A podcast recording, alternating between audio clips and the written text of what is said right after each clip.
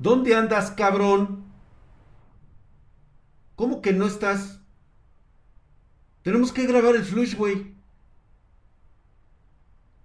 ¿Qué haces tú en Monterrey? ¿Qué? ¿Cómo que estás inaugurando un Mamitas Club Monterrey? Oye, mi hijo de la chintola, ¿qué? Ok, voy a empezar mi flush. No me voy a presionar en este momento. ¿Sí? Vas a ver, al rato hablamos tú y yo, güey. Este pendejo que está inaugurando, que está haciendo castings en, en Mamitas Club Monterrey. Todavía ni lo inauguran, pero bueno. Ahora sí. Esto es el Flush de la Información, el único medio de Internet con las noticias más relevantes y reales sobre el mundo del hardware, con un toque muy profesional y por lo tanto no va a estar censurado. Pero si quieres escuchar este Flush, escúchanos por nuestro podcast, búscanos como Spartan Geek en Spotify, Anchor y iTunes. Somos el podcast sobre hardware más escuchado en habla hispana. También tenemos todo el hardware que necesites o si requieres que arme tu PC gamer o necesitas una estación de trabajo, acércate a los especialistas de Spartan Geek. Te dejo mis contactos en la parte inferior de este video. Contáctanos en spartangeek.com o mándame un correo y te contesto prontamente en pedidos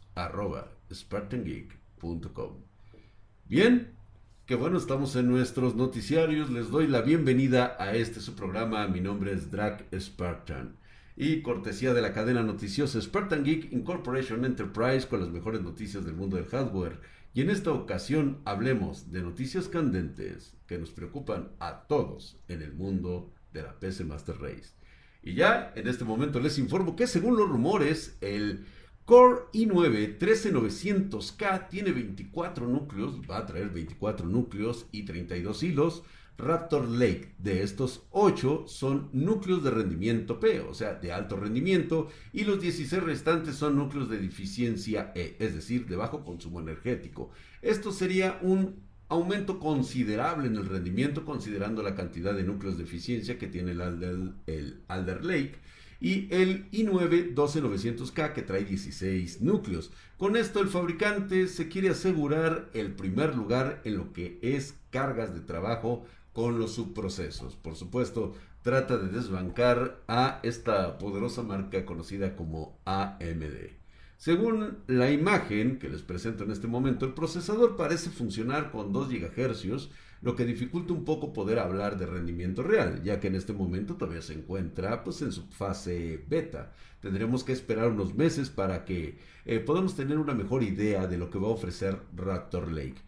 En caso de, confirmarse algunos rumores, Intel revelará sus procesadores Raptor Lake S de treceava generación en agosto del 2022 para defenderse de los Zen 4 de AMD. El chipset será Z790 y la placa madre también se lanzará por esas fechas. Es probable que veamos los primeros modelos K seguidos de las ofertas que no son K. Después de unos cuantos meses según eh, pues nuestras fuentes de Spartan Geek Alder Lake y Raptor Lake serán compatibles entre sí con los chips de cada uno Z690 y Z790 lo cual pues son buenas noticias para no afectar la economía de los consumidores y pues bueno, según los informes de AMD, lanzará sus procesadores Ryzen 6000 basados en Zen 4 a fines de julio, principios de agosto aproximadamente, junto con las placas madre X670. Esta placa madre económica sería la B650, llegarán un mes después. Esta CPU vendrán con soporte para memoria DDR5 y PCI Express generación 5, en este caso con memorias DDR4 que no van a ser compatibles para nada.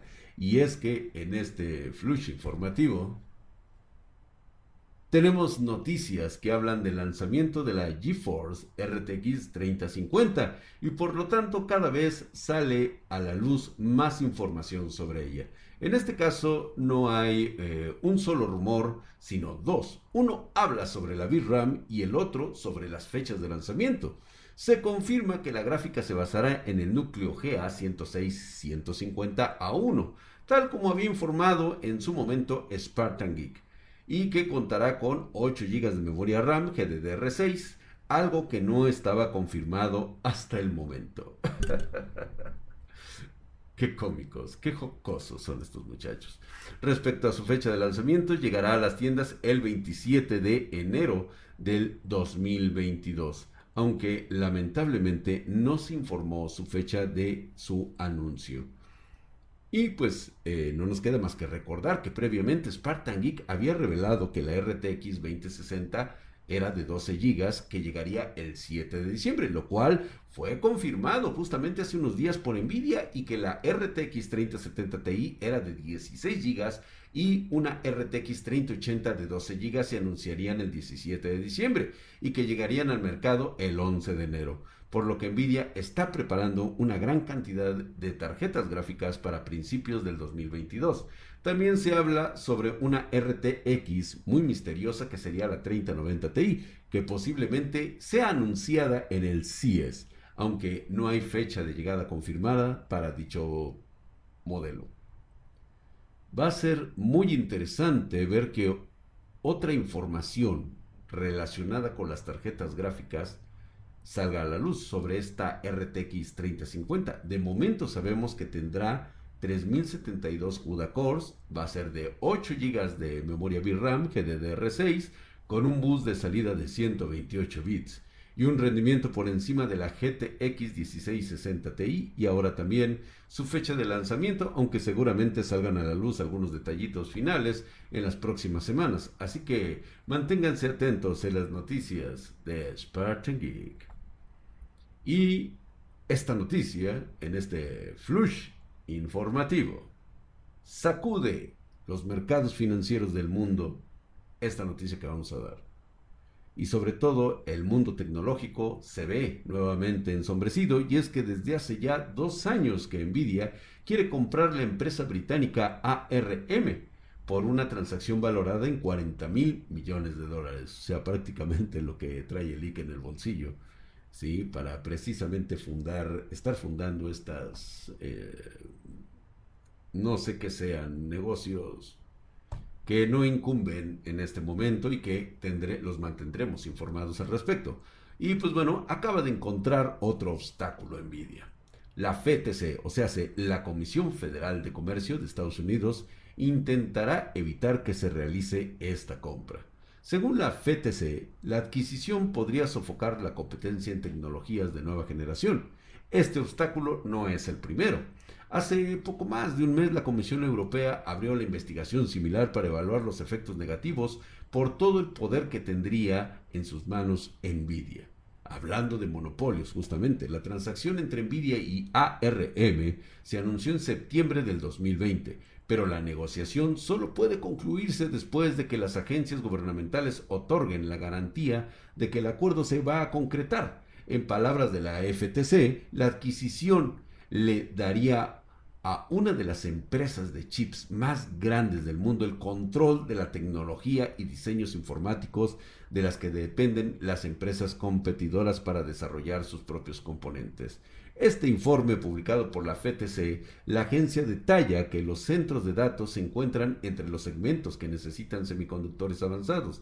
Sin competencia entre sectores estarían a merced de Nvidia, ya que prácticamente existiría un monopolio en la fabricación de componentes muy esenciales.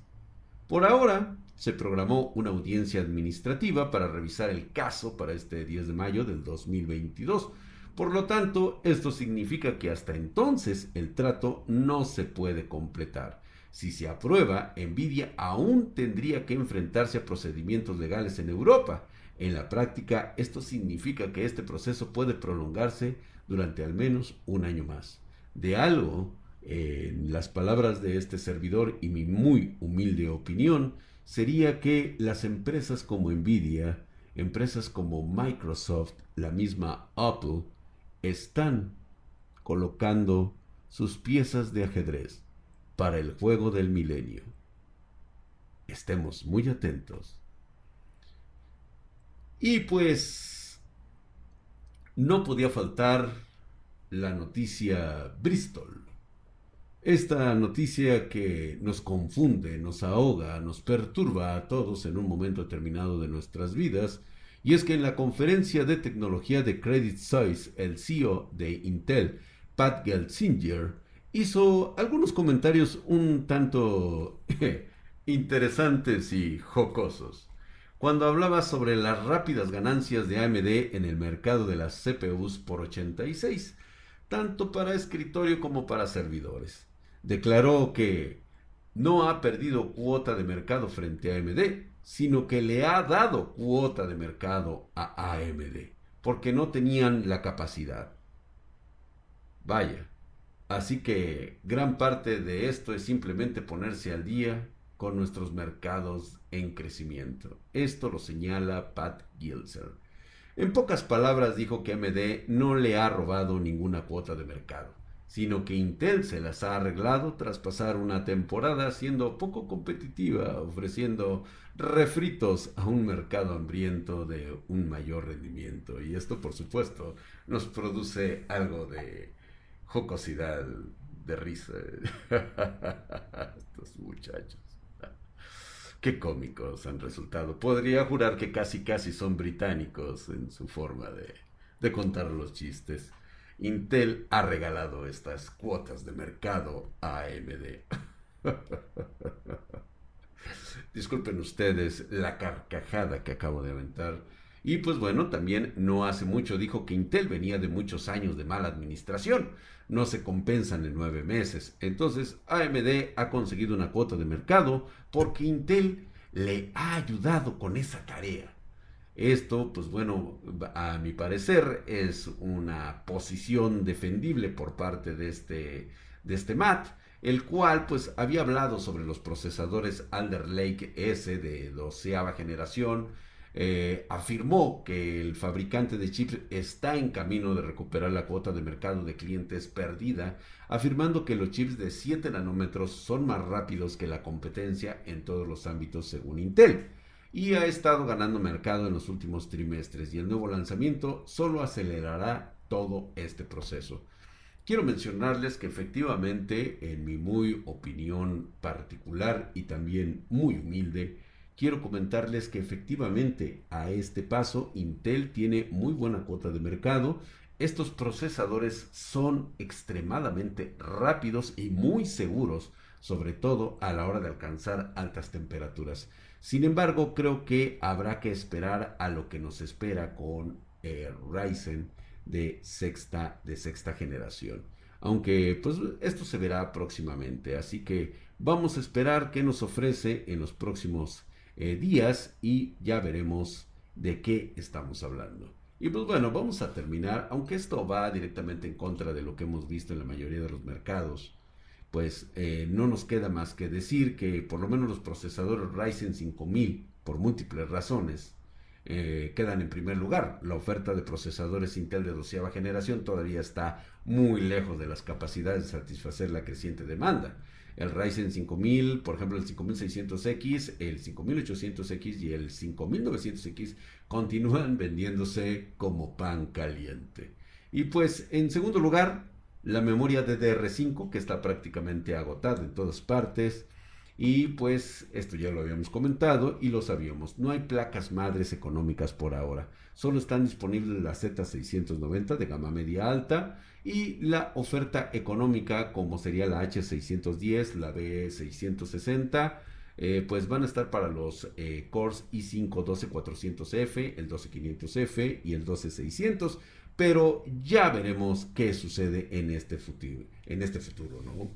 Y por lo tanto, eh, Pat Gilsinger no fue tan optimista con el segmento para servidores de AMD que va a continuar eh, pues con todo esto. Y pues con ello quiero dar eh, las gracias por haber estado con nosotros.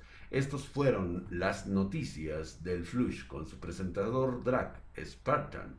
Que pasen una linda velada. Nos vemos en el próximo flush informativo. Gracias. ¿Ya? Pásame ese pinche teléfono, ¿no? Por favor. A ver, déjame ver dónde está ese cabrón. Gracias, gracias. A ver. Dice que sigue haciendo audiciones. Oye, puta madre, cabrón, ¿cómo que estás...? Güey, no mames, vete a la verga, cabrón. Ahorita vas a ver, güey.